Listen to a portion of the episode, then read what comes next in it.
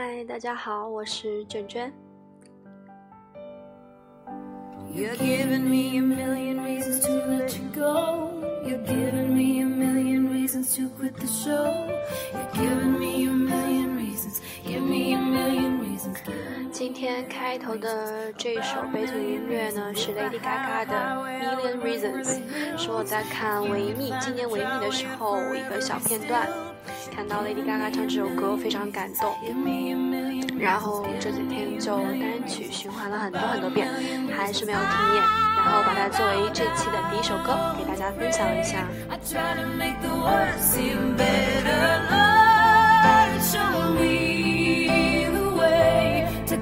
All this worn out leather. I've got a hundred million reasons to walk away. But baby, I just need one good one to stay. 上一期节目呢讲的是运动，其实效果并没有我们想象的那么大，嗯，大多数呢还是饮食的作用，对于减减肥来说还是饮食比较重要。那么对于一个吃货的我来说呢，这一期节目就跟大家继续说一说关于饮食的问题。嗯，还是在那本书上看到的内容，没有太多时间去准备一些节目，所以这期还是给大家读书。读的这章呢是垃圾食品的问题，怎么样去判别垃圾食品，怎么样去避免它。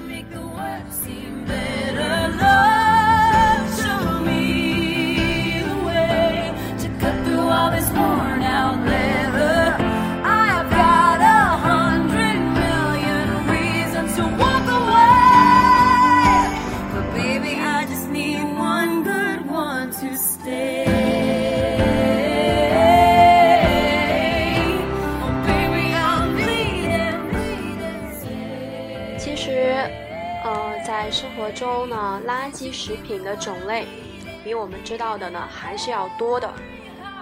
提起垃圾食品，可能大家第一个想到的就是快餐，比如说肯德基啊、麦当劳。但是，我们大家是否知道垃圾食品的定义呢？垃圾呢，就是指的是没有价值的东西；垃圾食品也就是没有食用价值的东西。更具体的说，是含有极高卡路里，但是缺少身体所需要的维生素和矿物质，还有很多吸收速度比较快的碳水化合物和对身体有害的脂肪，以及很多大量的添加剂的食物，这就是垃圾食品。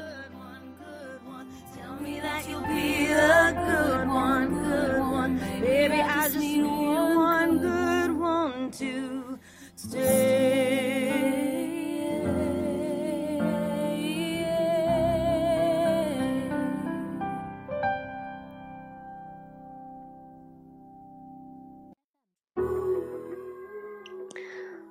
快餐里的炸薯条、汉堡包、甜甜圈、薯片、爆米花等都属于此类食品。速食点心也是属于垃圾食品，蛋糕、冰淇淋也属于垃圾食品，因为它们几乎几乎不含矿物质和维生素，所以被归为垃圾食品也是非常正常的。更严格的说呢，面包也是属于垃圾食品。用精致小麦粉和大量黄油制成的面包，本身速度都是吸收速度比较快的碳水化合物，并且含有大量的脂肪。另外，制作面包时呢，还会用到很多的人造黄油，还有起酥油。为了保存，还会放很多的添加剂，所以这样的食品怎么能算是健康食品呢？很多人经常吃泡面，或者早晨就吃两个小面包，再喝点咖啡、牛奶之类的饮料。如果这样的人想要瘦下来，首先做的不是仰卧起坐或者是跑步之类的动作，而是首先改变自己的饮食习惯。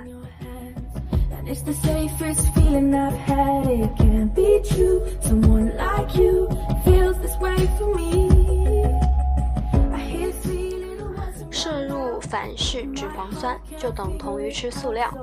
垃圾食品还存在着反式反式脂脂肪酸的问题。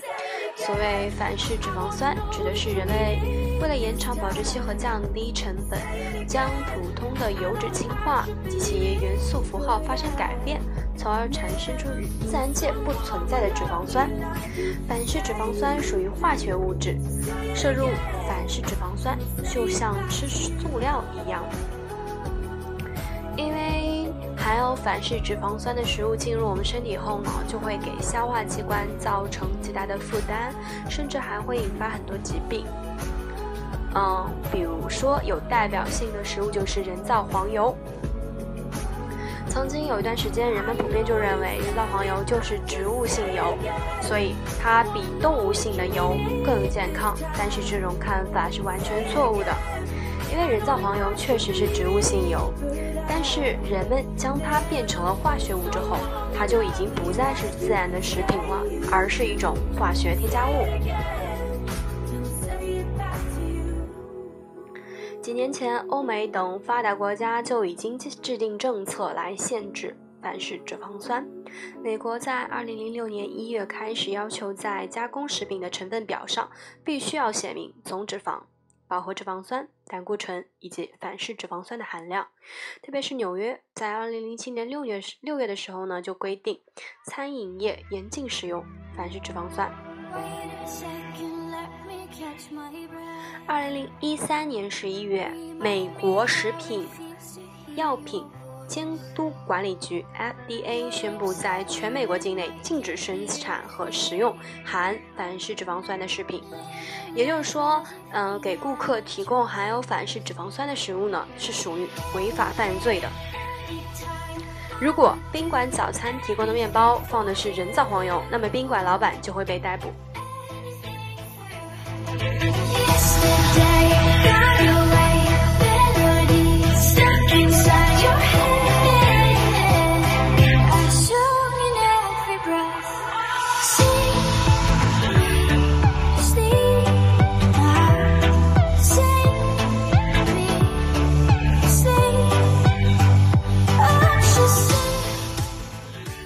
我们反向思考一下吧，嗯，我们很多人认为美国是垃圾食品大国，但是就连这样的垃圾食品大国都严禁使用反式脂肪酸，那么可见这个反式脂肪酸危害是有多么的严重。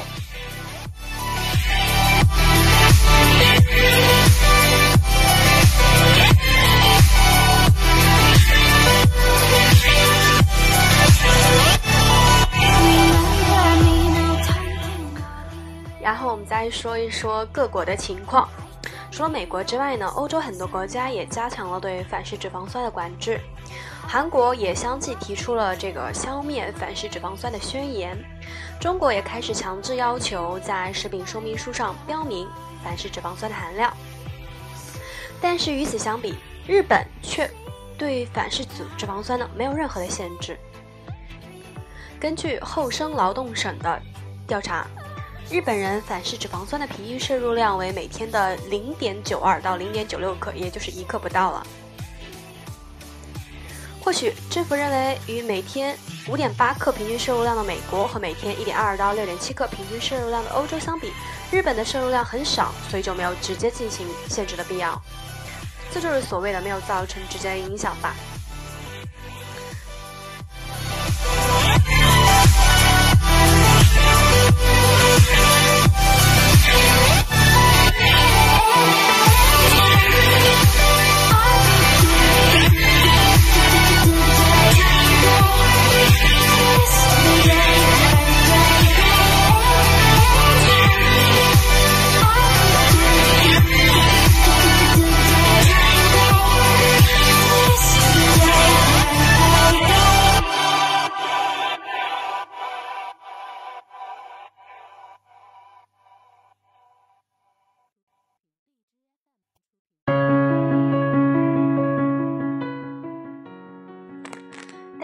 本人真的就可以这样放下心来的吗？他们没有去直接的限制反式反式脂肪酸，他的态度呢，还是只停留在控制过量摄入、减少摄入量的程度。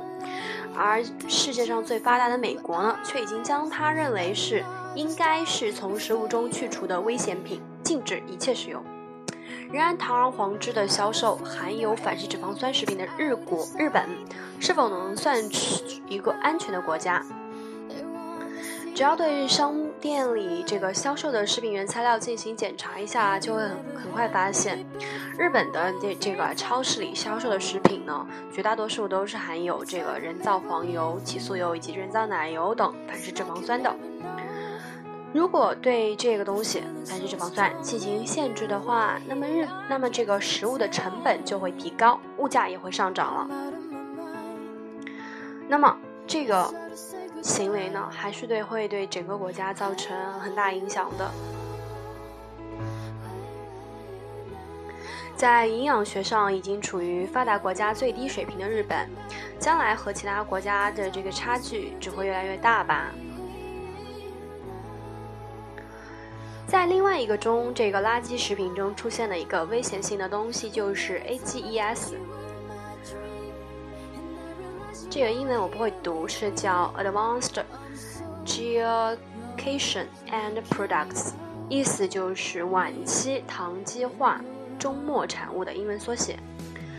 AGEs 指的是呢过量的糖和蛋白质通过热结合后产生的这个物质。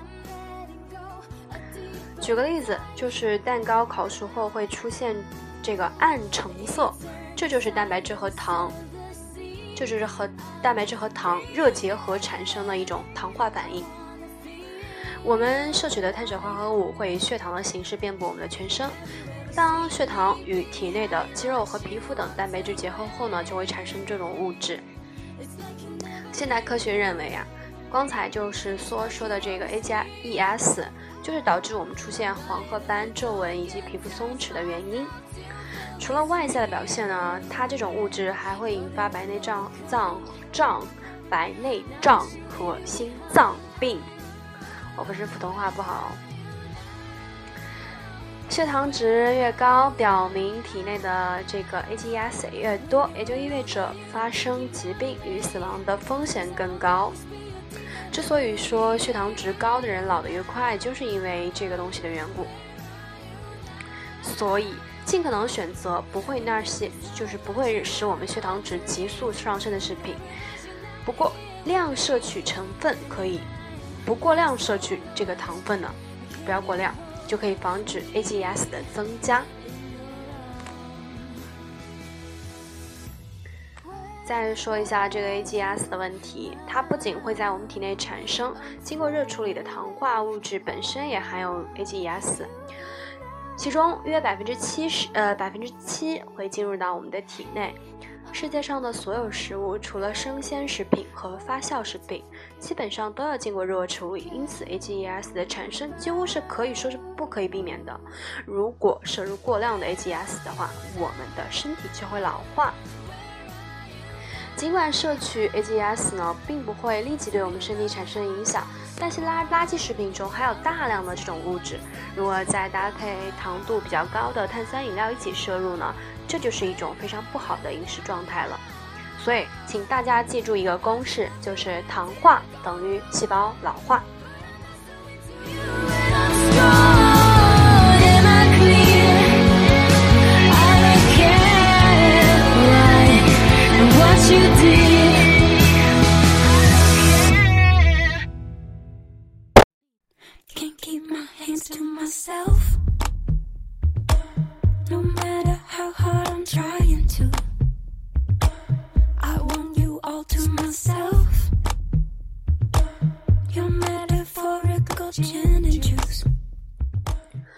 后再说，没有健康的身体呢，减肥就失去了意义。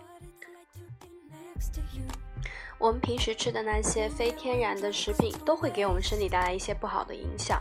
那么，如果只关注卡路里和进食量，忽视这些更加一重要的因素，尽管减轻了体重，但是却出现了斑点或者皱纹，使我们看上去显得非常苍老，甚至血糖值呢可能异常呢，会让我们患上糖尿病。那减肥也就失去了意义。通过自然的形式摄取人体必需的营养元素，对美丽和减肥的重成功是非常重要的。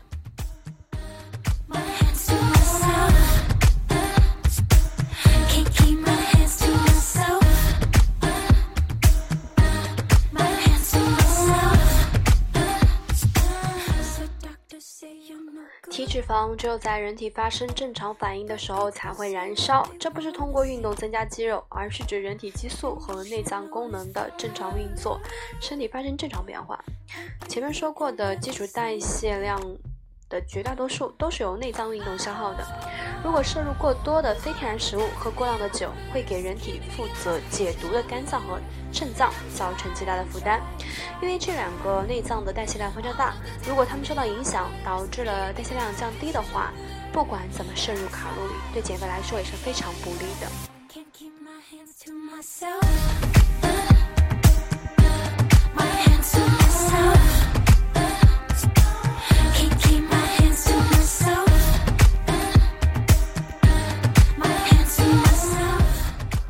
所以这期节目简简单的来说，就是让我们相信，与其相信那些声称具有燃脂效果的广告，或者使用不是天然的减肥食品，还不如充分发挥自己身体的功能。只有摄入对自己有身体有好处的食物，才是减肥和防止老化的最佳方法。好，今天就到这里，拜拜。I want it all.